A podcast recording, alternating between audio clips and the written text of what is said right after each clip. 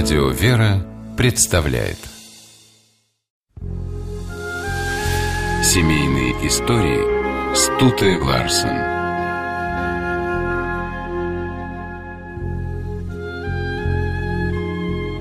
Вместе и навсегда. Говорят, такая любовь бывает только в сказках. Кинорежиссер Леонид Гайдай и актриса Нина Гребешкова прожили отнюдь не сказочную жизнь. И все же их семейный союз – можно назвать именно таким. Жена для Гайдая была прекрасной дамой, а он для нее верным рыцарем. Долгих 40 лет. То, как начиналась их любовь, можно понять, вспомнив фильм «Операция И» и другие приключения Шурика. Провожание до дома, разговоры, смешной показ в лицах, сцена прогулки Шурика и Лиды – это воспоминания самого Гайдая – Именно так студент в ГИКа Леня провожал по ночам после репетиции Нину. Она жила в центре Москвы, он в общежитии за городом. Правда, добирался туда редко, не успевал на последнюю электричку и ночевал на вокзале. Но как рыцарь ни разу не сказал об этом своей даме. Не говорил и о том, что воевал и был ранен, подорвавшись на мине. Она знала о нем то, что знали все. Приехал из Сибири, был актером, старше Нины на 8 лет. Но не в возрасте дело – Гайдай был старше на целую войну. Казалось бы, серьезный замкнутый Леонид совсем не подходил улыбчивой озорной Нине. И все же они поженились. Перед свадьбой Нина в шутку заметила, что вместе они будут смешно смотреться. Он длинный, она маленькая. На что Гайдай ответил, «Большую женщину я не подниму, а маленькую буду всю жизнь носить на руках». Носить на руках жену поначалу было просто негде. Комнатку родителей Нины в коммуналке перегородили шкафом. В одной половине жили Гребешковы-старшие, в другой – молодожены. Каждое воскресенье Леонид бегал на рынок и покупал супруге цветы. Эта привычка сохранилась у него на всю жизнь. И была еще одна привычка, которая долго удивляла Нину.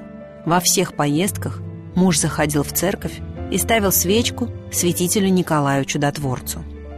Самая первая кинокартина Гайдая принесла ему только неприятности – том числе подорвала здоровье. Сегодня фильм «Жених с того света» уже никто и не помнит, кроме самой Нины Павловны, которая буквально вытащила мужа с того света. Больше она не оставляла его одного, отказывалась от ролей у других режиссеров и ездила в экспедиции с Гайдаем, чтобы ухаживать за ним, готовить обеды, а заодно играть в его фильмах маленькие роли. Сама же Нина Павловна говорит, что ее главная роль – жена Гайдая. А быть замужем за гениальным человеком совсем непросто, Дом держался на Нине. Леонид был абсолютно не приспособлен в быту. Даже перегоревшую лампочку поменять не мог. Звал жену. Она сама чинила машину, покупала мебель, делала ремонт, а про Гайдая говорили, что ему проще написать сценарий, чем забить гвоздь. Нина с молодости вкусно готовила, любила принимать гостей, а Леонид предпочитал тишину и одиночество. Сначала Гребешкова пыталась перевоспитать Гайдая, а потом поняла – муж не такой, как все. Они научились договариваться друг с другом. С Леонидом было невозможно поссориться. Если он в чем-то не соглашался с женой, то спасался бегством в другую комнату. Догонять не имело смысла. Нина тоже не любила конфликтов. Они были на редкость скромной парой. Гребешкова долго не получала звания заслуженной артистки только потому, что из списков ее вычеркивал Гайдай, председатель отборочной комиссии.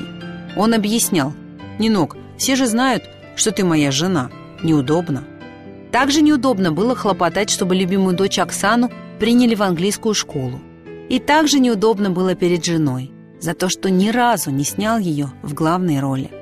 Зато Гребешкова стала его главным советчиком в работе. Первый читала сценарий будущих фильмов. И если смеялась, Гайдай понимал, картину можно делать. Сегодня в квартире Нины Павловны все осталось, как было при жизни мужа. Его книги, коллекция статуэток осликов и даже французские духи, которые Леонид Иович дарил жене. Когда его не стало, Гребешковой было очень непросто. Но дочь и внучка не оставляли ее одну, а друзья завалили работой. Как говорит Нина Павловна, «У меня все есть. Я счастливый человек. Это мне Леня помогает оттуда». И думает, пусть Нинке будет хорошо. Семейные истории